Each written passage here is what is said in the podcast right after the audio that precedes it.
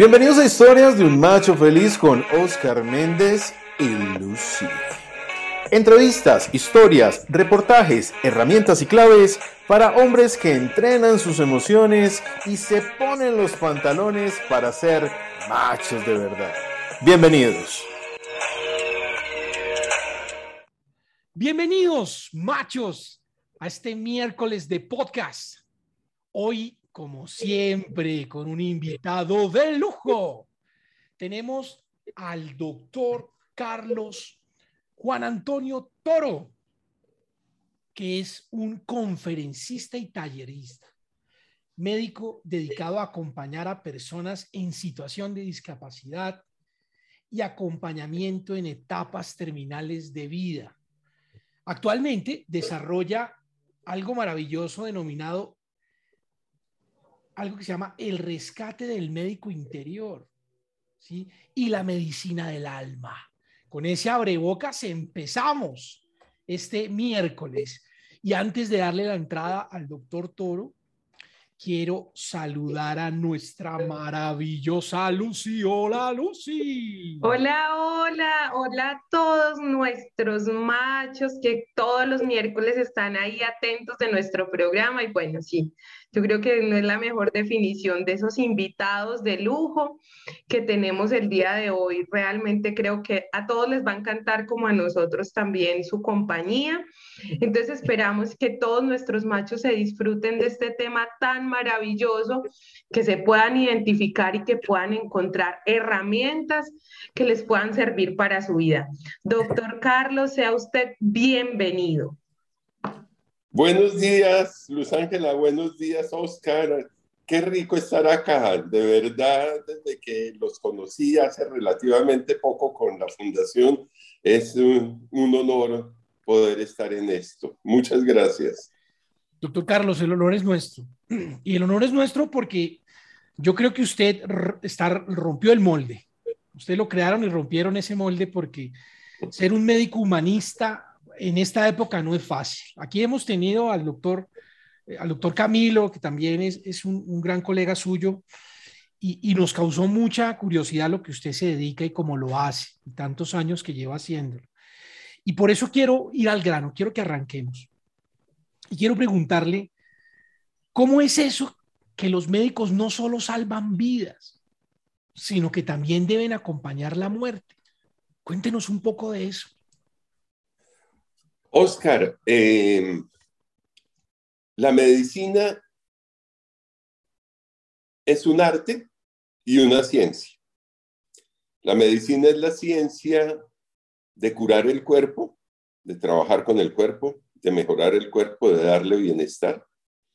Y es el arte de acompañar a la persona, al ser humano, y eso fue lo que me pasó a mí con mi especialidad. Mi especialidad es la fisiatría o medicina física y rehabilitación, es el nombre completo, que trabaja con personas que están en situación de discapacidad importante, eh, en silla de ruedas, parálisis cerebral, personas con paraplegia. Y ahí yo conocí que más allá de curar la enfermedad está la persona, el ser humano. Y el ser humano tiene etapas y todos conocemos las etapas. Y la última etapa es la etapa de nacer a otra vida para los que creemos eso, que la llamamos en la cultura muerte. Y le tenemos un tabú muy serio a, esa muerte en nuestro medio, en otras culturas tal vez no, o no, mejor dicho. Pero en nuestra cultura nos da miedo y nos da y nos produce vacíos porque que una persona se vaya produce un vacío en nuestra vida. Entonces no queremos dejar ir a esa persona, quisiéramos que nos acompañara pues siempre. Los médicos tenemos, digamos, como un mandato social, que es salve la vida, salve la vida de la persona, salve la vida de mi papá, de mi mamá, de mi hermano, de mi amigo. Y eso se puede en la gran mayoría de los casos y más con toda la tecnología que hay ahora. La tecnología que hay ahora hace que la gente viva muchísimo tiempo más. Pero también hay momentos en que no. Y los médicos podemos comprender que hay un momento en que hay que soltar al ser humano, que hay que soltar esa alma, esa persona, para que siga su tránsito a otro lado, o simplemente que muera para aquellos que son agnósticos y que no creen que hay nada más después. Pero es una etapa de vida. La muerte es un vivir hasta ese momento y es un vivir después, porque queda en el recuerdo de todos nosotros.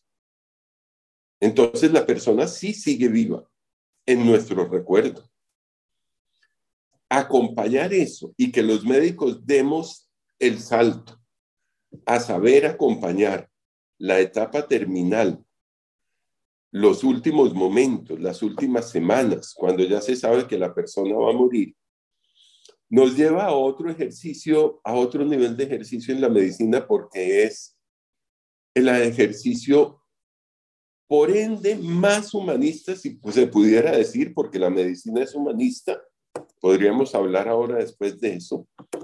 Eh, la medicina tiene que ser humanista, es en la relación entre dos seres humanos en unas cosas fundamentales. Pero entonces acompañarlo a morir y prepararlo para morir, para que haya el menor sufrimiento posible en esa etapa.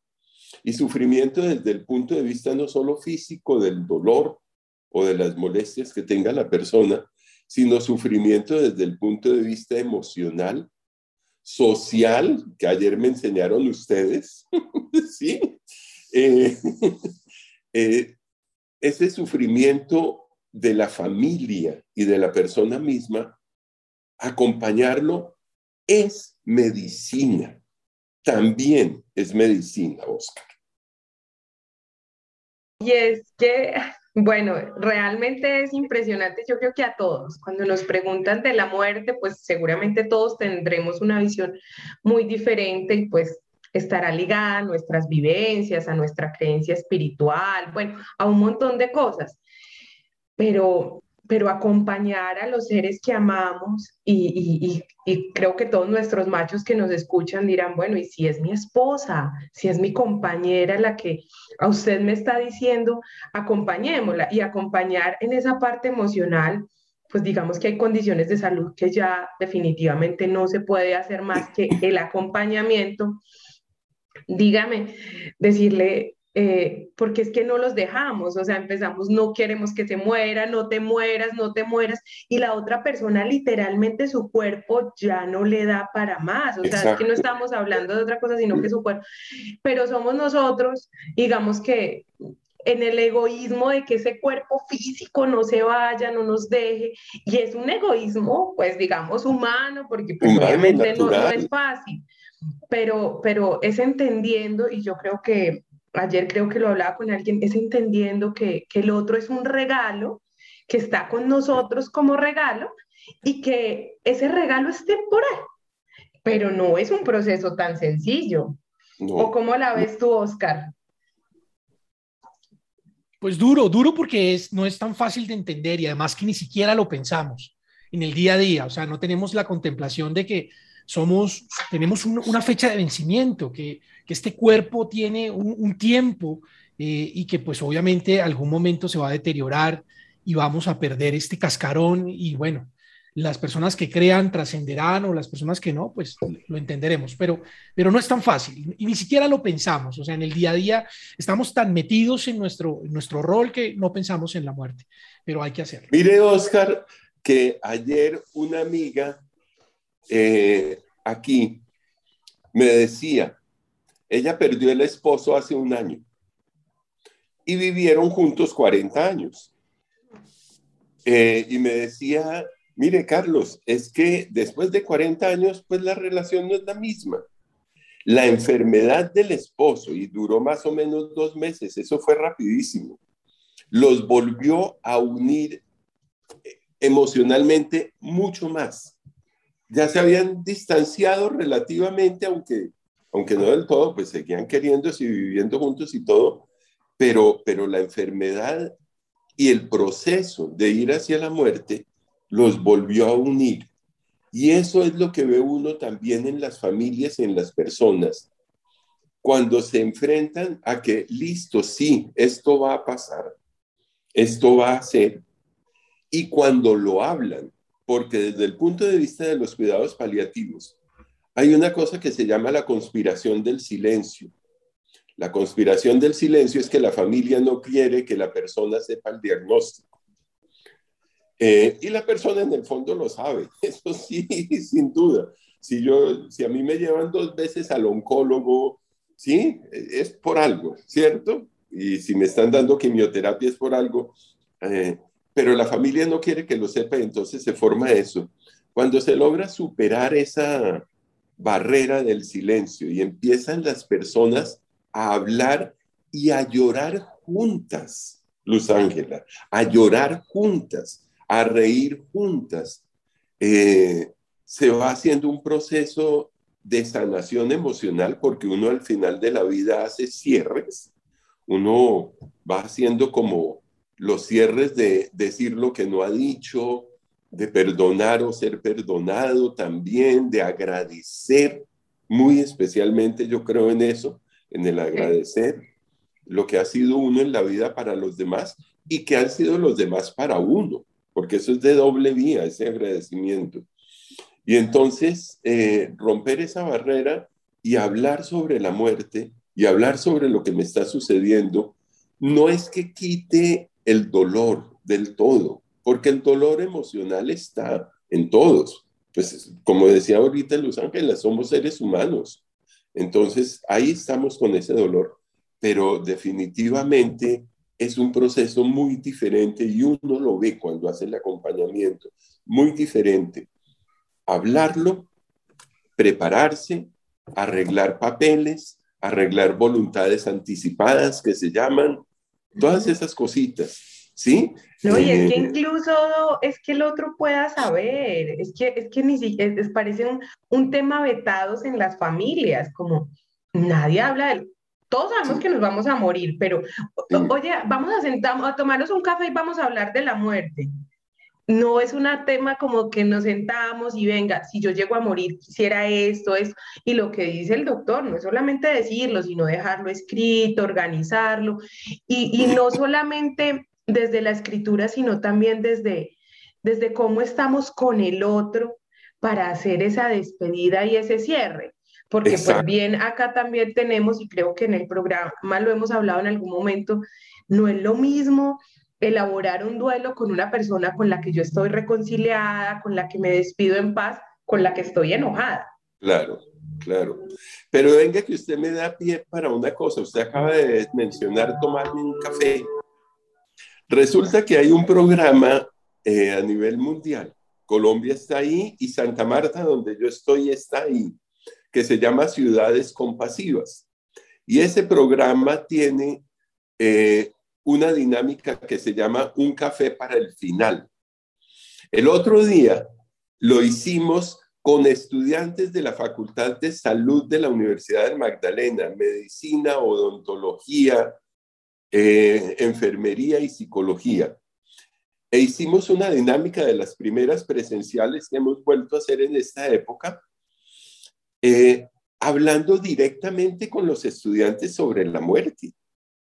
¿Sí? Y tratando de llevarlos a, reflexionar sobre lo que decimos, porque el estudiante, sobre todo hablo de mi carrera de medicina, en primer semestre es una cosa, en último semestre es otra cosa. Yo no sé qué hacemos, pero hay una cosa que hacemos mal en la educación.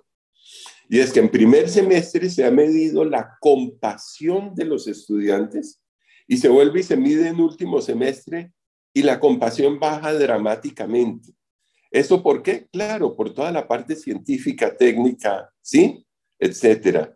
Pero rescatar eso y hablar en un café para el final, ¿sí?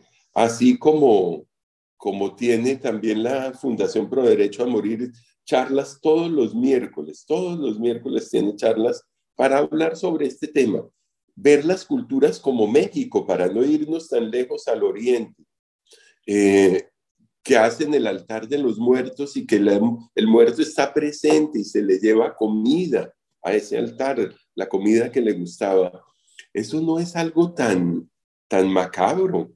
Eso es algo realmente que, que si nace del corazón es bonito. Entonces, eh, tener esos espacios, abrir espacios donde hablemos de la muerte, aunque no haya nadie muriendo, también es una cosa que yo creo que vale la pena que la hagamos. No, claro, claro, y, me parece genial. Pero, pero antes de hablar de la, de la muerte como hecho final, hablemos un poco de la causa, que es la enfermedad, y cómo la llevamos hasta allá. Y, quería hacer ese abrebocas para preguntarle sobre algo que usted ha construido, que nos encanta, y quiero que los demás machos lo conozcan, para que entiendan por qué este médico piensa así. Y es, háblenos de ese famoso EMECAS que usted maneja. E-M-E-C-A-S. Listo, con la S que ustedes me enseñaron ayer. Porque si no, después me cobran derechos de autor. No, ni más faltaba. No, no, no, Bueno, el EMECAS viene ligado a esa evolución mía como médico y como ser humano, rescatando la espiritualidad a través del tiempo y rescatando la vida de las personas en situación de discapacidad y viendo que no me satisfacía simplemente la medicina tan biológica y que debía haber otras cosas para ayudar a sanar y mejorar el bienestar de las personas. Entonces llegó un momento en que yo fui encontrando realmente el EMECAS y digámoslo, la E de espiritualidad o trascendencia del ser, si quieren ponerlo así, espiritualidad, la M de mente, la E de emociones, la C del cuerpo físico la A del medio ambiente, de ambiente, y la S de lo social. Resulta que entre todas esas cosas hay una interacción absolutamente permanente y continua. Una persona que está, pongamos con lo más sencillo de todo, una gripa se deprime. Pero resulta que la depresión pudo haberle bajado las defensas para adquirir la gripa. O sea que ¿dónde está? ¿Qué es primero, la gallina o el huevo? ¿La depresión estaba antes y se, por la depresión le dio la gripa? ¿O, ¿O qué pasó? Y eso sucede con todas las enfermedades y accidentes. Entonces, reconocer que nuestros pensamientos, lo que leemos, lo que vemos en televisión, nos ayuda al bienestar o nos da malestar porque hay cosas a veces que hacemos que nos dan malestar. Reconocer que las emociones, con quien estoy yo, es una persona que me produce a mi alegría, eh, que me colma, que me da sentido de vida, o es una persona que me roba toda la energía emocionalmente. Eso influye directamente en la enfermedad. Y para algunos y así en el medio ambiente, las relaciones sociales y lo demás. Para algunos, la enfermedad es un camino de aprendizaje que se relaciona con ese mecas, ¿sí? Lo repito, espíritu, mente, emoción, cuerpo, ambiente y lo social. La enfermedad es un camino y la enfermedad, digámoslo, sucede en gran parte metiéndonos en camisa de once varas, porque nosotros perdemos a veces nuestra conexión con la parte más profunda de nosotros, con ese médico interior que usted decía ahora, un médico interior que nos tiene en buena salud casi permanentemente, aunque la salud y la enfermedad coexisten en nosotros permanentes, ¿no? O sea, uno no está 100% bien, uno algo tiene de, enfermedad y algo de salud permanente, de ambas. Pero entonces, eh, la enfermedad se convierte en la oportunidad de ver que no solamente le debo dar al cuerpo el medicamento, la cirugía, sino que si le doy la esencia floral estoy actuando en las emociones, que si le doy homeopatía estoy actuando en la mente, en la personalidad, que si le hago reiki estoy actuando en la conexión con, las, con el espíritu, con el universo, con el amor, con la naturaleza cuando camino descalzo, cuando salgo y contemplo simplemente un amanecer, una flor, lo que sea. Todo eso son medicamentos, todo eso son estrategias para sanar el cuerpo y tenerlo lo mejor posible. Porque así como no nos libramos de la enfermedad, tampoco nos libramos, Oscar y Luz Ángela, de, de, perdón, como no nos libramos de la muerte, tampoco nos libramos de la enfermedad, porque la enfermedad está ahí. ¿Y qué nos enseña la enfermedad? Si usted no le hace caso al cuerpo y no descansa cuando debe, no me diga que no va a tener en algún momento un dolor que lo lleva a la cama a descansar. ¿Cierto? La enfermedad nos enseña a pedir ayuda. La enfermedad nos enseña a tolerar, a ser tolerantes. La enfermedad nos enseña a ser humildes. La enfermedad nos enseña a ver la vida de otras formas.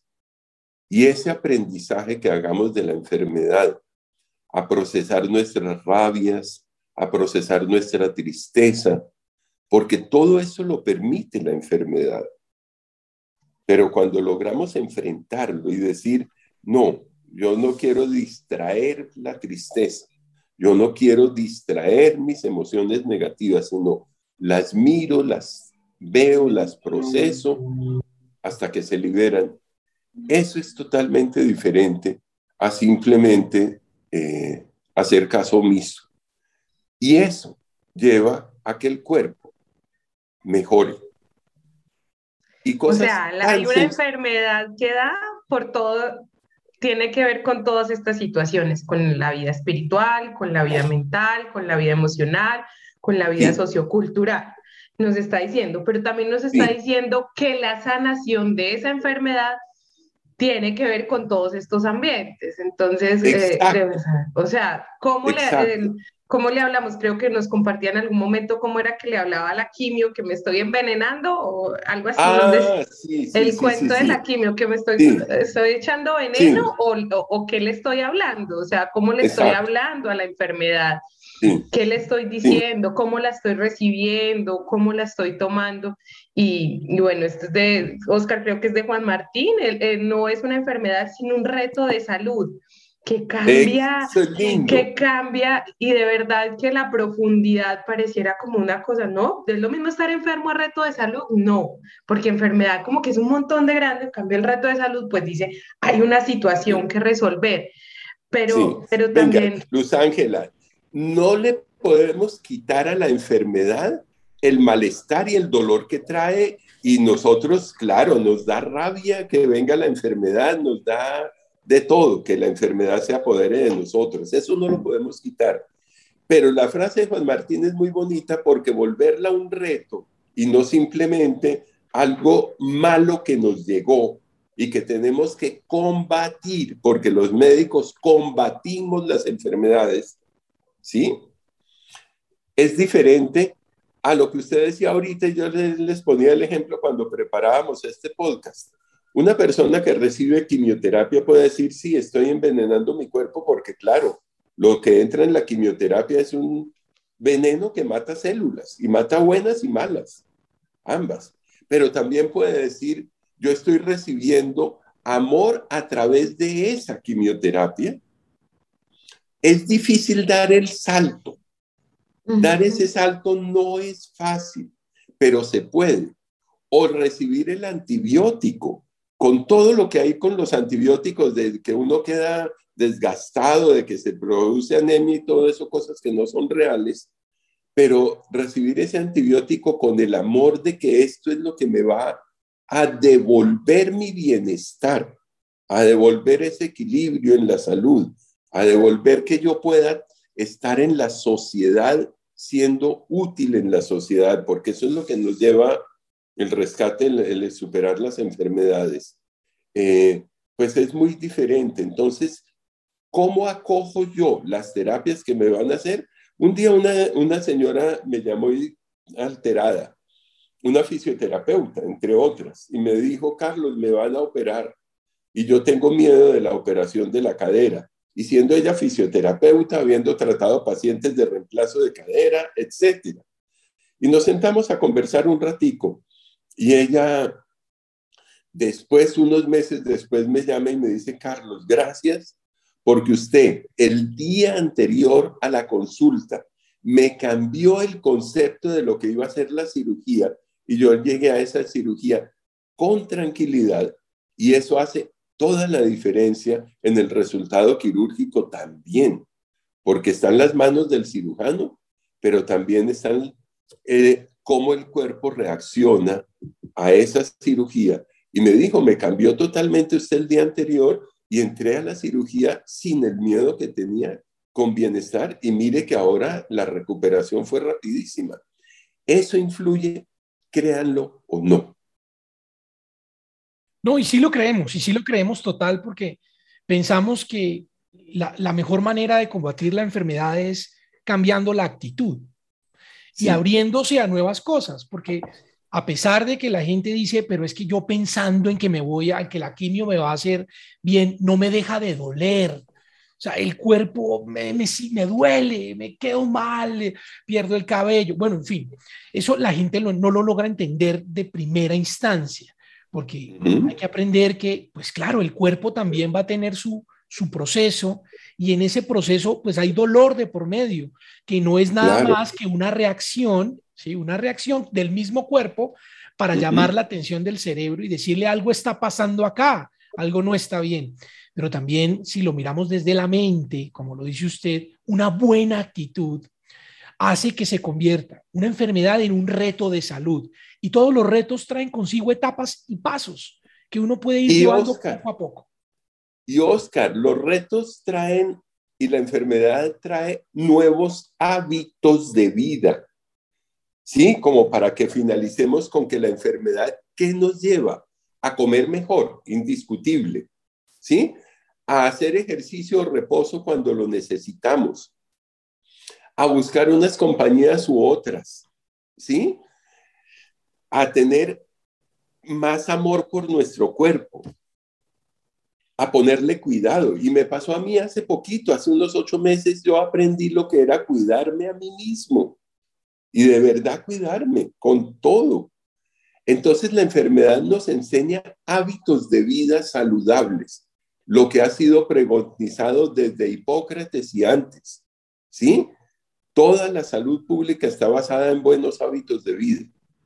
Y me hace pensar aquí algo bien interesante. Y bueno, si, si yo atravieso un reto de salud y todos nuestros machos que nos escuchan atraviesan un reto de salud, si tienen una actitud diferente, si hacen un proceso diferente, un proceso consciente, como lo decimos nosotros mucho acá, con conciencia en todas las áreas, emocional, cultural, de alimentación, de todo esto, yo te puedo asegurar que el proceso con la misma familia es muy diferente, porque si yo como esposa, si yo como familiar veo que mi esposo está atravesando un reto de salud, pero tiene una actitud, tiene otra cosa, uno dice, está enfermo, pero tú lo ves tranquilo, lo ves con la fuerza, pero si tú lo ves renegando, si tú lo ves reprochando, si tú lo ves haciendo otras cosas, no solo para la familia es más difícil acompañar, sino que es difícil acercarse, es, difícil recibir el amor de lo que hablamos, que, que el amor lo cura, o sea, el amor hace proceso. Y esto no estamos diciendo si una persona está enferma en un proceso terminal, se va a morir, Va, con el amor va a dejar de no, de no, morirse, no, se va, no, es que si yo le doy amor no se muere, no, seguramente sí se muere, pero se muere diferente. Y yo que me quedo, me quedo diferente. Sí, sí, sí, el amor, eh, por más evaluado, sobrevaluado, subvalorado o justamente valorado que esté, porque el amor lo es todo, definitivamente, eh, hace que estemos más en paz, los que nos quedamos o los que nos vamos. Y eso es absolutamente visible en las personas en, toda etapa de vida y, todavía más en las etapas finales de vida y posterior a ella, porque uno puede seguir dando amor. El amor no termina cuando la persona muere, el amor sigue. Mire que una cosa curiosa, mi padre filmaba películas, eh, tomaba películas en hace 70 años casi que tengo yo. Eh, y yo acabo de verme en una película que él filmó yo recién nacido. Yo, hace 70 años recién nacido. Y a los, al año de edad con mi madre jovencita. ¿Sí? O a los cuatro años con un ternero. Jalando yo un ternero a los cuatro años de edad. Eso me rescata el amor que había y el amor que yo siento ahorita viendo eso con mis padres. Miren, les aseguro que les llega. Claro, claro. Y ahí está la invitación de, pues, dos cosas. Y entender claramente lo primero, y es que nuestros cuerpos no van a ser eternos. Y vamos a tener un desafío de salud. ¿Cómo quieres afrontar ese desafío de salud? ¿Qué vas a tener tú en tu equipaje, en tu maleta, en tu botiquín para acompañar ese desafío de salud? Porque vamos a llegar todos allá. ¿Y cómo lo vamos a hacer nosotros? Por los que amamos y cómo van a actuar los que amamos hacia nosotros. ¿Sí? Que es algo que tenemos que tener muy claro. ¿Y cómo lo queremos dar?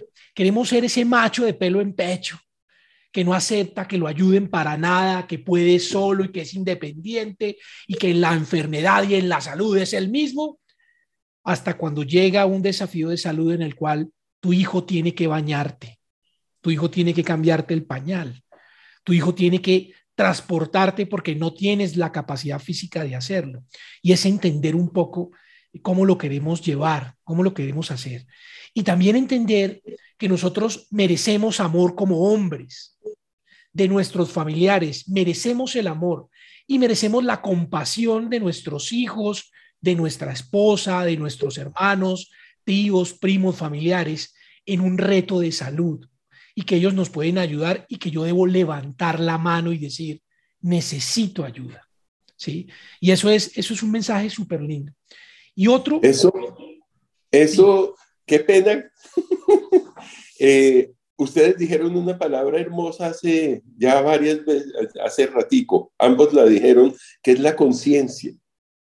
Cuando yo tomo conciencia, que simplemente quiere decir me doy cuenta de las cosas y asumo también hasta donde yo pueda asumir las decisiones sobre mi vida y las decisiones sobre las de los demás no, sino sobre mi vida con conciencia, con respeto, con humildad, con compasión por mí mismo. Porque la compasión va hacia afuera, pero también hacia mí. Cuando asumo eso y, digo, listo, yo estoy aquí, voy a actuar lo mejor posible, lo mejor posible como ser humano, eso hace una gran diferencia en ese reto al final de la vida o en cualquier etapa de la vida. Pero doctor Carlos, allá está la pregunta del millón y la del cierre. ¿Cómo entender que debo también dejar morir? ¿Cómo entender también en qué punto mi querer de que mi familiar, mi, mi, pareja, no sé, mis hijos, algo tan difícil, estén en una situación, en un reto que su cuerpo no va a resistir y cuándo entender que debo dejarlo partir, porque mi energía, mi mente, mi actitud hace que no se pueda ir, que siga luchando incansablemente por la vida, porque yo lo quiero tener en mi vida, porque yo lo necesito. Cuando usted ve el sufrimiento de su familiar, de aquel que se está yendo, y logra captar que ese sufrimiento es mayor a su necesidad de tenerlo vivo, usted logra dejarlo salir. Usted logra hacer el acto de decirle, váyase en paz. Pero es cuando usted como ser, como familiar, capta que el sufrimiento del otro ya definitivamente es demasiado grande. Y en ese momento usted es capaz de soltarlo. Y es capaz de soltarlo en la medida que lo mencionábamos ahora, de, de nuestra relación con el otro, del acto de amor, de decirle, tranquilo, yo voy a estar bien. Así pueda que pase unos días triste, pero, pero es también un acto de amor decirle, vete tranquilo, puedes descansar. Y yo voy a estar bien y yo voy a cuidar de mi familia, mi familia me va a cuidar a mí. O sea, vamos a cuidarnos entre todos. Lo que tú hacías, por ejemplo, a las mamás, ¿sí? Váyase tranquila, que nosotros nos cuidamos. Y cierro con la anécdota. Mi, mi madre tenía temor de que cuando muriera mi padre nosotros nos separáramos que la familia se disolviera. Mi padre era como mucho el vínculo de unión. Y logramos decirle a mi padre, váyase tranquilo que nosotros vamos a estar al lado de mi mamá. Y lo logramos y así lo hicimos hasta que ella también se fue. Eh, porque sigue como, como eso, el, simplemente el hecho del amor, de, del vínculo, del estar unidos y de asegurarle a la persona que aquí sí lo vamos a extrañar porque lo extrañamos, no hay duda. También lo recordamos, también le damos gracias, pero que se puede ir y que nosotros seguiremos con nuestra vida, que no nos estancaremos, que seguiremos con nuestra vida. Qué bonito. De verdad que el mensaje de hoy es maravilloso. El tiempo se nos ha terminado, pero Queremos agradecerles a todos ustedes por escucharnos, por darse la oportunidad de aprender, de seguir a este gran médico humanista. De verdad que, lo, que lo apreciamos y lo queremos mucho y hará parte de este equipo y seguramente lo inventaremos para hablar de otros temas concernientes a esto que casi nadie quiere tocar, pero nosotros sí nos atrevemos a hacerlo.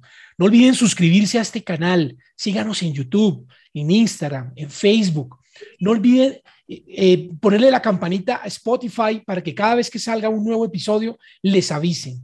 Sin más preámbulos, nos despedimos, no sin antes agradecer su amable escucha y aquí siempre estaremos para construir nuevas masculinidades con hombres sanos que aportan a esta sociedad masculina.